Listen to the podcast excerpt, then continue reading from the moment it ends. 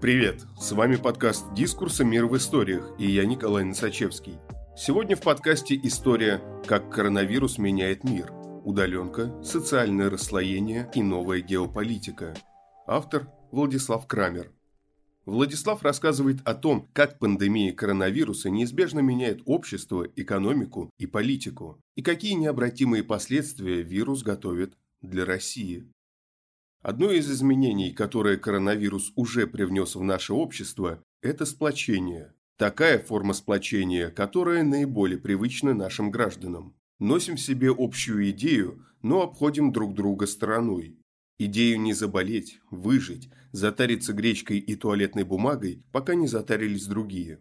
Где не пройти, везде разговоры о температуре, насморке и антисептиках.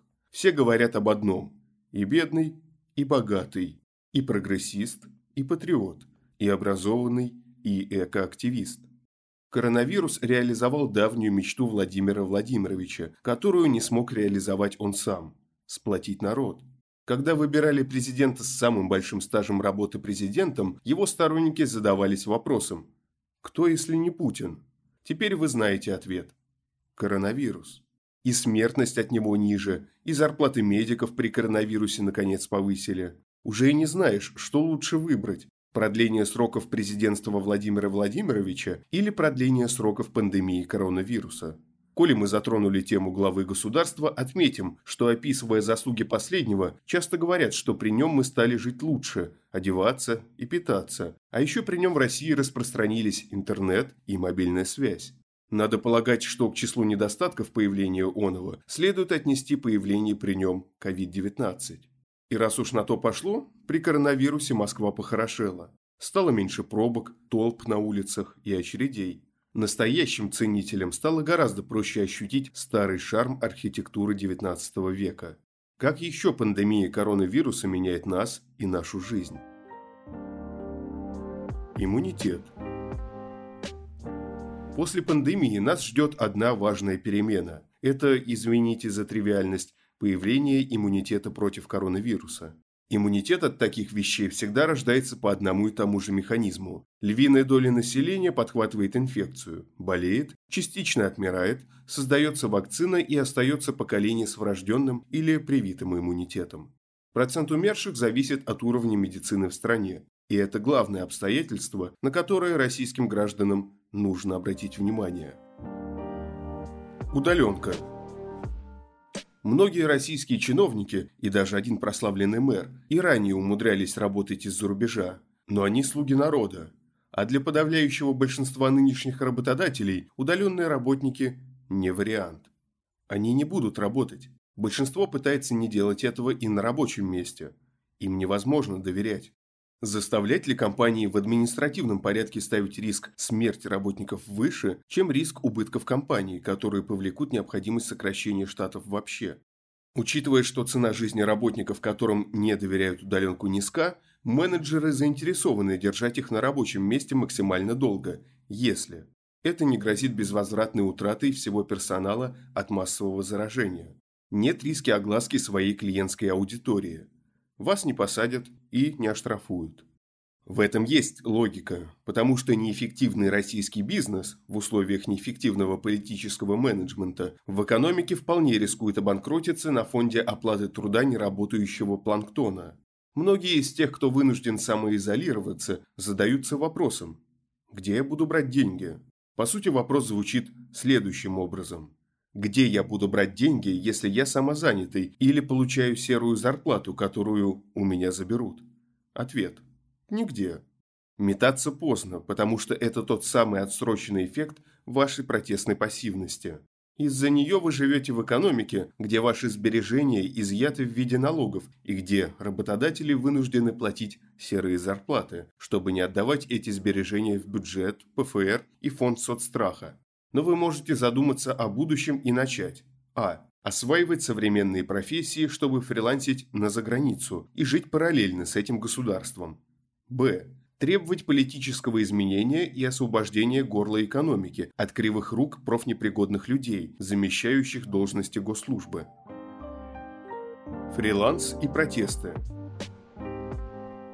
Премьер Мишустин пригрозил работодателям, которые будут увольнять работников на самоизоляции или резать зарплаты. Причина – страх протеста. Если бы его не было, ваши проблемы оставались бы вашими. Сидя дома без денег на гречу и туалетную бумагу, многие начнут задумываться об альтернативе. Они задумываются об этом уже сейчас. По итогу мы получим массу людей морально и интеллектуально готовых к мелкому бизнесу, фрилансу и современным профессиям. Одно дело – скучающий за компьютером планктон, ноющий о работе на дядю с инфантильными планами замутить свой бизнес, чтобы ничего не делать и получать деньги. Другое дело – представитель нижней кромки среднего класса, стоящий перед перспективой голода вследствие проседания экономики, в конъюнктуре которой он только и мог поддерживать свои прежние доходы. Гражданин, начинающий задумываться об экономической самостоятельности, это гражданин, у которого возникают вопросы, почему нет свободных экономических ниш при неудовлетворенном потребительском спросе, а также вопросы о величине налогов.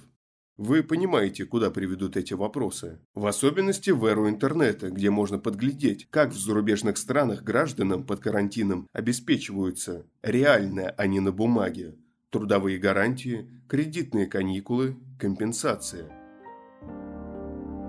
Игры.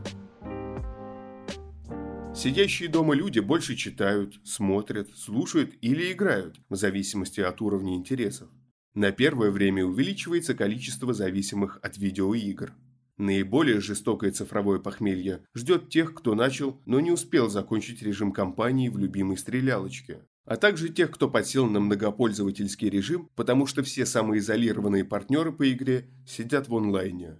Самое важное, что требуют современные многопользовательские игры, это игровая дисциплина, то есть нахождение всех игроков в онлайн в означенный час. Ну, вы поняли, осады, турниры, королевские битвы, катки и вот это все.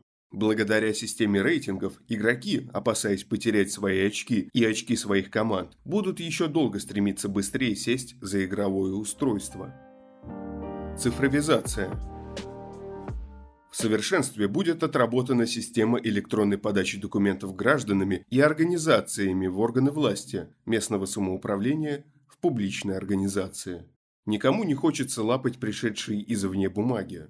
Самые закостенелые бабки из горком стройгазсвязи, которых раньше никто не заставлял работать, вынуждены будут освоить хотя бы элементарные азы электронного документа оборота. И не имеет смысла отказываться от этого отработанного механизма в дальнейшем.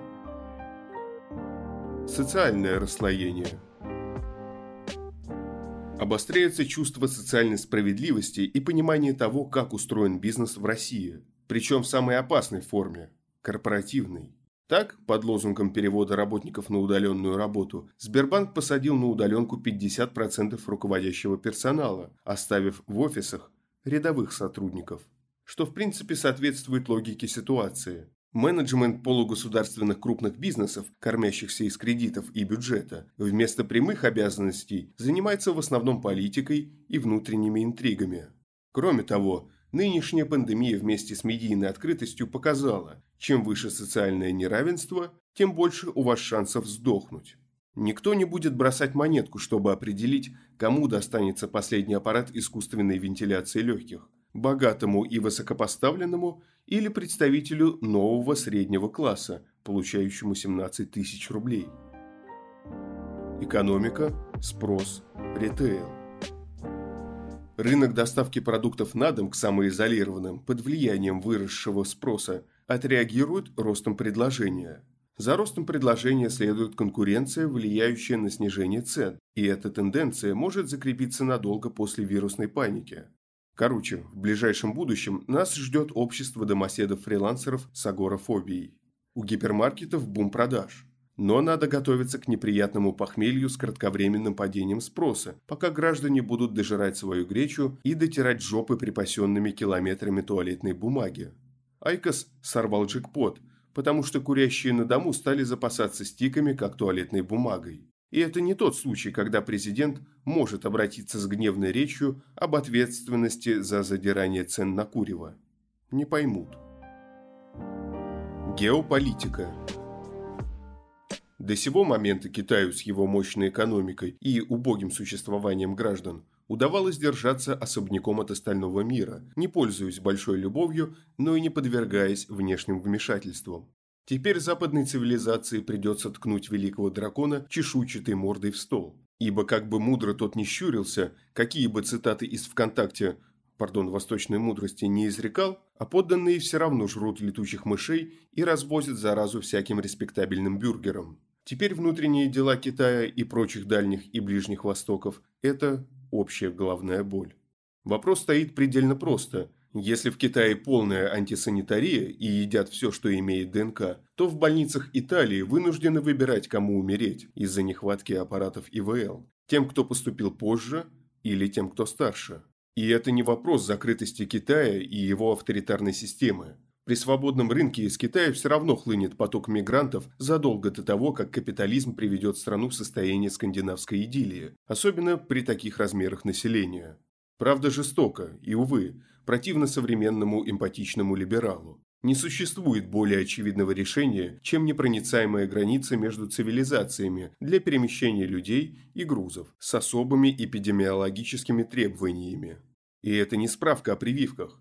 Это, в том числе, требования, которые могут вызвать чувство унижения и враждебности, зависит от культурного уровня. Например, вы выдворяетесь за привычку чихать, не прикрывшись, или харкаетесь на землю. Кто-то скажет, а как же экономика и право на перемещение? Повторимся, тогда в итальянских больницах вынуждены будут выбирать, кому умереть. Тем, кто поступил позже, или тем, кто старше. Интернет – эта пандемия – первая в истории развитого интернета.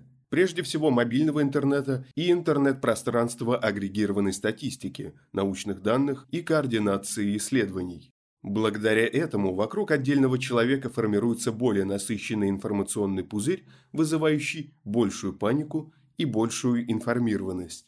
Что именно из этого формируется, зависит от человека, но чаще это паника, по которой можно получить представление о нашем обществе. Но также, благодаря быстрому информационному обмену, источник возникновения, темп распространения и исследования COVID-19 прослежены как никогда ранее и обнародованы, даже несмотря на китайский чебурнет.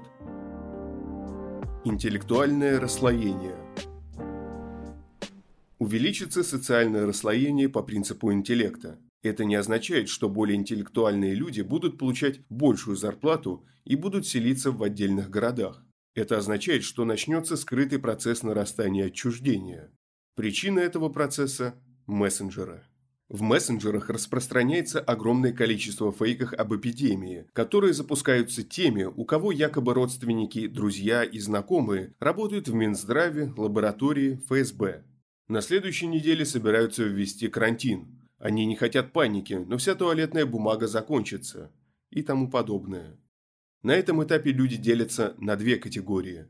Первые принимают на веру, паникуют и распространяют далее в ожидании получить моральную поддержку или опровержение. Вторые распознают фейк или проверяют.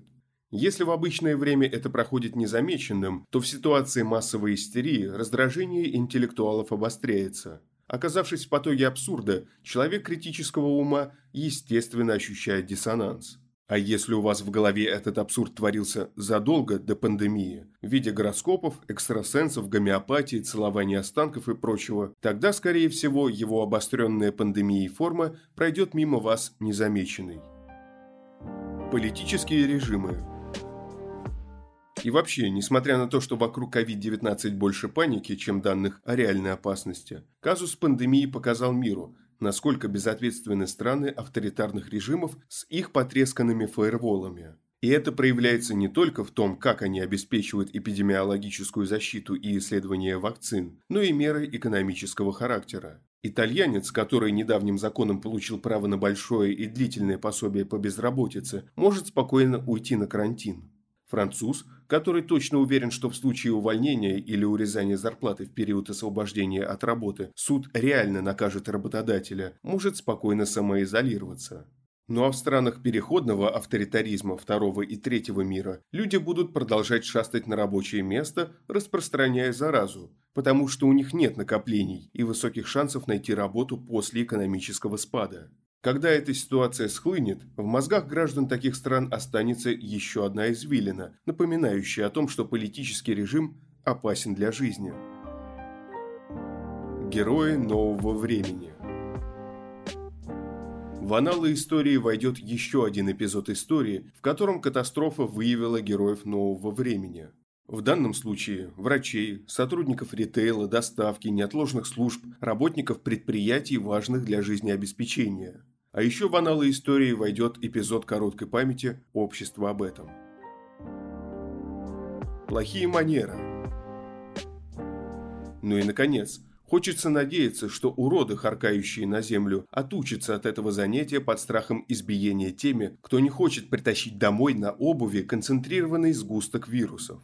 В завершении скажем о важном политическом событии, которое происходит в эти пандемические дни. В сетях ходят опросы, в которых предлагается выбрать, что хуже – обвал рубля из-за хамства Сечина в Саудовской Аравии и сокращение продаж нефти, пандемии коронавируса, изменения в Конституцию. И вот какая ситуация. Обвал рубля – это симптом того, как все устроено в России. Пандемия COVID-19 – это проверка России на прочность, которую мы провалили. А изменение в Конституцию – это декларация того, что мы будем проваливать и дальше, да еще и с громким треском. Спасибо, что слушаете нас. Если вам нравится, что мы делаем, подписывайтесь на «Мир в историях». Нас можно найти на всех подкаст-площадках. Там же можно оценить наш подкаст. И, конечно, присылайте свои истории нам на почту.